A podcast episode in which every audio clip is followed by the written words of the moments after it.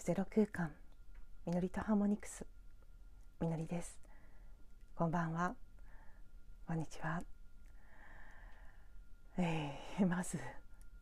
冒頭お断りというか今の状況を説明して今日はあんまりあんまり大したお話ができないかもしれません。大したお話はいつもしてないんですけれどもきっと。でもいやいつも以上にちょっと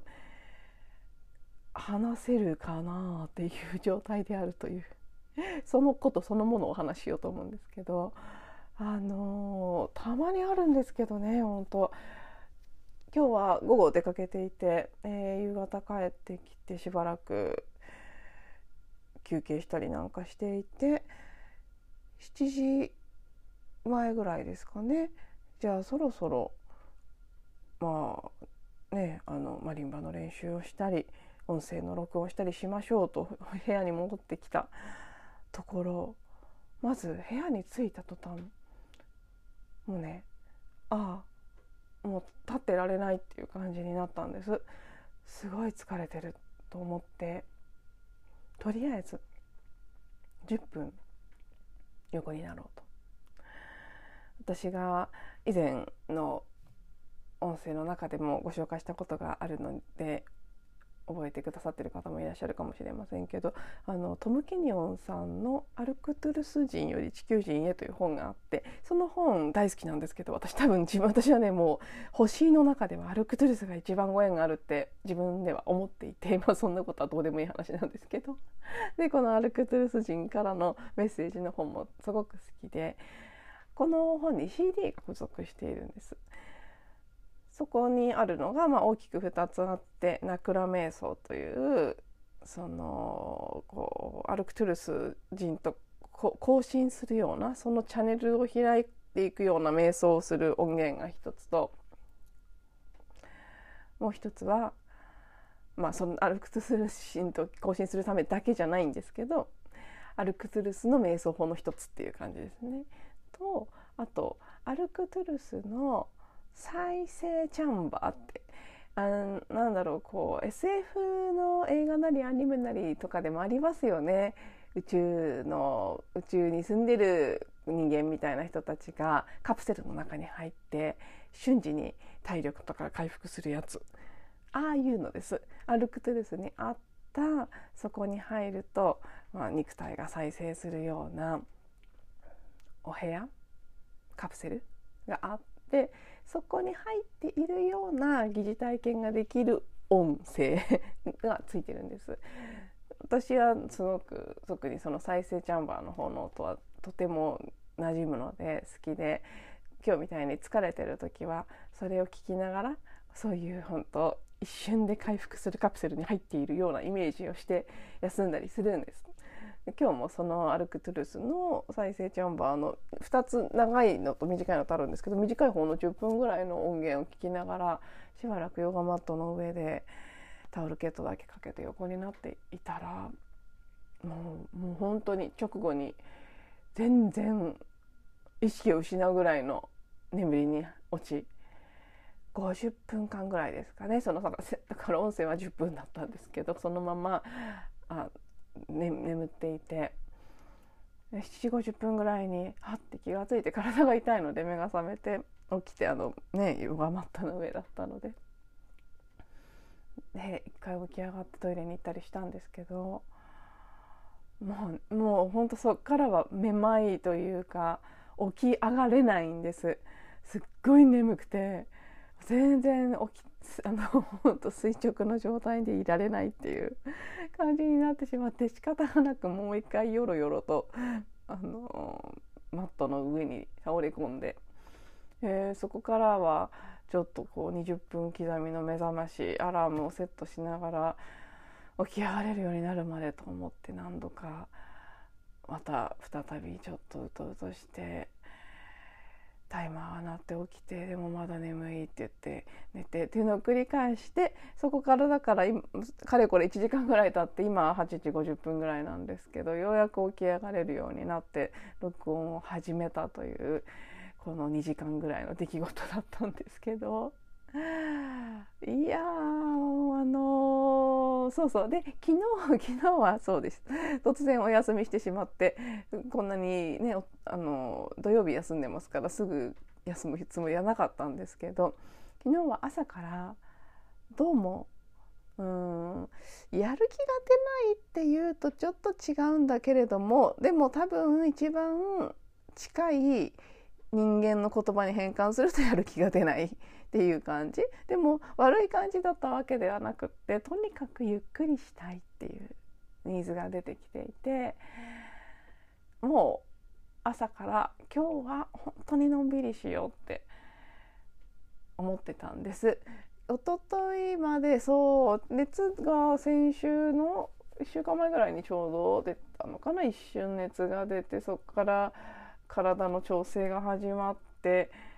本当に数日ですっとだいぶ良くなったのでその後その後っていうか熱が出てる最中もですね妙に創作意欲が湧くのでブログ書いたりいろいろいろいろ頭の中でも思ったり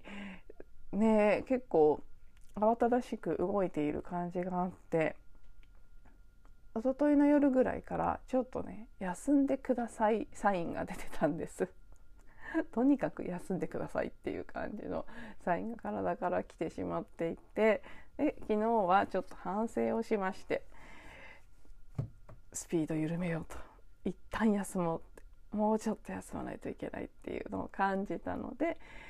ゆっくりしてたらだからといって音声配信お休みするとか全く思ってなかったんですけど夕方頃録音しようかなっていうタイミングになった時にどうしてもやりたくないっていうか、ね、気が乗らないっていう感じになってまあ今日はゆっくりしようって思ってたし休もうかなっていうねただそれだけの感じで お休みしてでじゃあ今日は撮るぞって思ってたんですもちろん。なのに眠くて眠くて起き上がれないという展開になりあどうしようどうしよう撮りたいのにとかねマリンバもそうなんですあんまり昨日もたくさん弾けなかったのでああ早く弾きたいあのそう1個次に出す動画の録画をしたくってほぼほぼ仕上がってるんですけどとにかく録画をするというタスクが残っている その前に録画をするのにミスしてたらしょうがないのである程度ね間違えずに弾ける状態に最後仕上げるっていうところで結構ちょっと前までいい感じだったんですけどここ数日あんまり練習ができていなくてまたまた衰えていって。早く練習したいのにって思ってるのに全然体が言うことを聞かず起き上がれずっていう感じで結局なので今日はもう一回もマリンバ弾けないままこのまま9時になるともう音は出せなくなってしまうのでああっていう感じなんですけどでそうとにかく眠い動けないぐらい眠いっていうことが起きている。これは多分ですけどおとといのエピソードでお話ししたライオンズゲートあるある現象なんじゃないかなと思います。結構うんすごく体がだるくなったり眠くなったりすることもあるっていう感じの情報はおとといの音声の中でご紹介した動画以外にもあちこちで聞きますこの時期。うんまあとにかく強いエネルギーが降り注いでいるのでやすやすと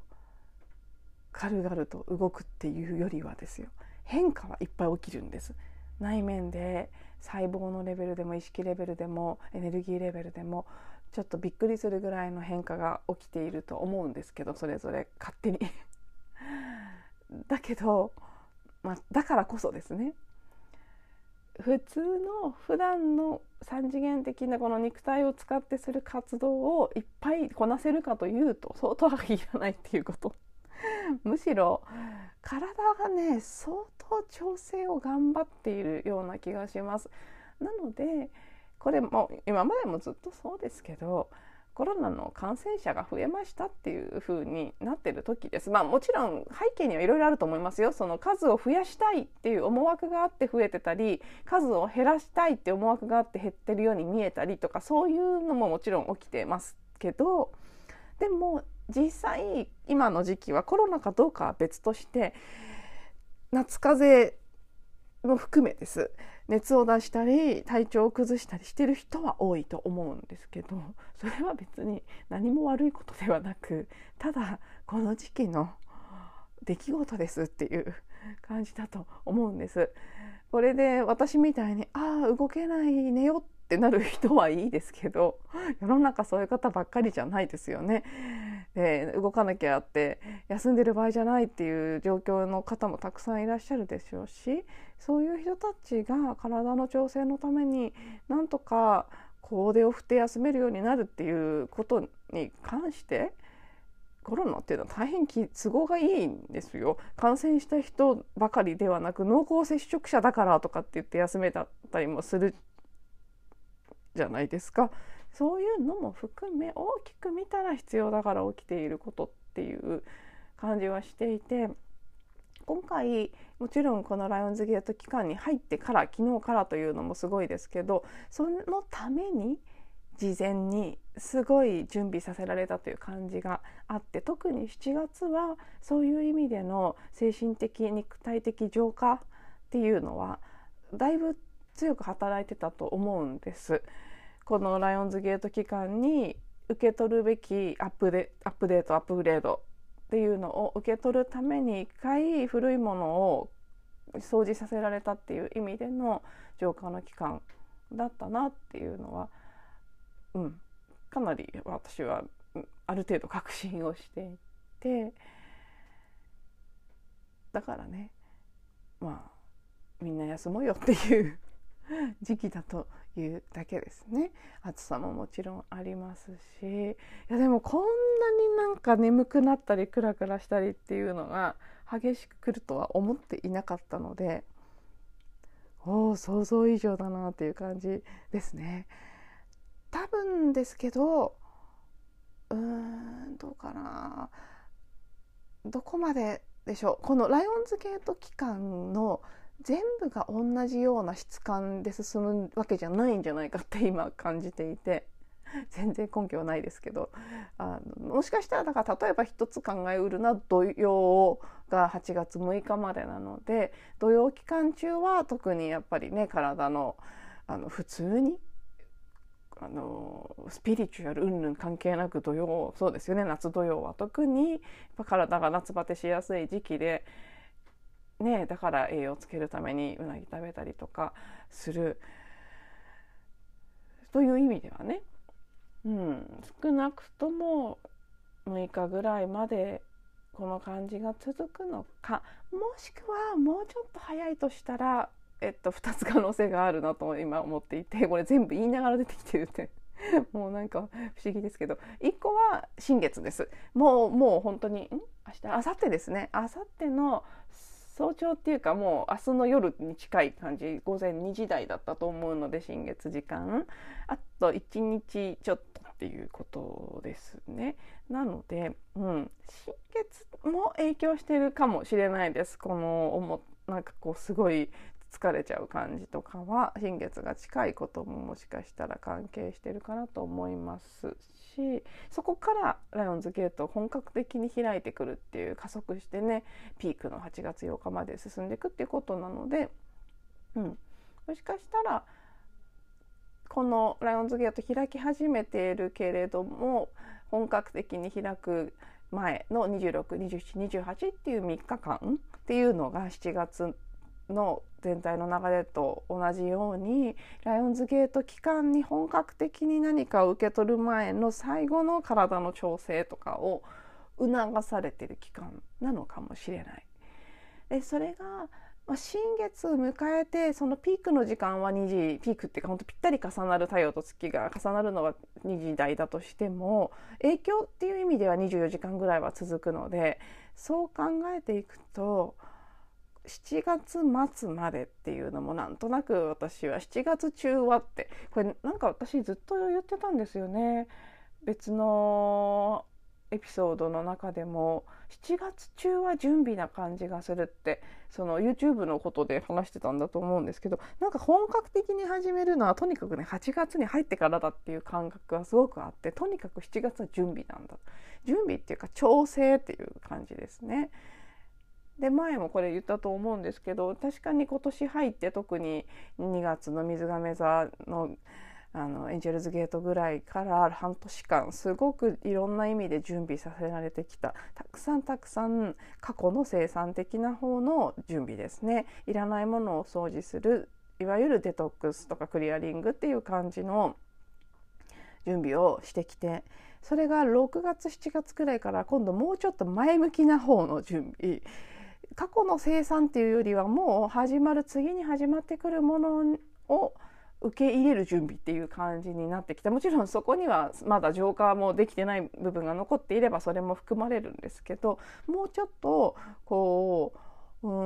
ん本当最終調整っていう感じのいよいよ新しい、ものが来ます。もうそれは見えています。はい。じゃあ準備して備えて待ってましょうっていう感じのだいぶ新しい予感を感じさせるような準備段階に入っていた気がしていて。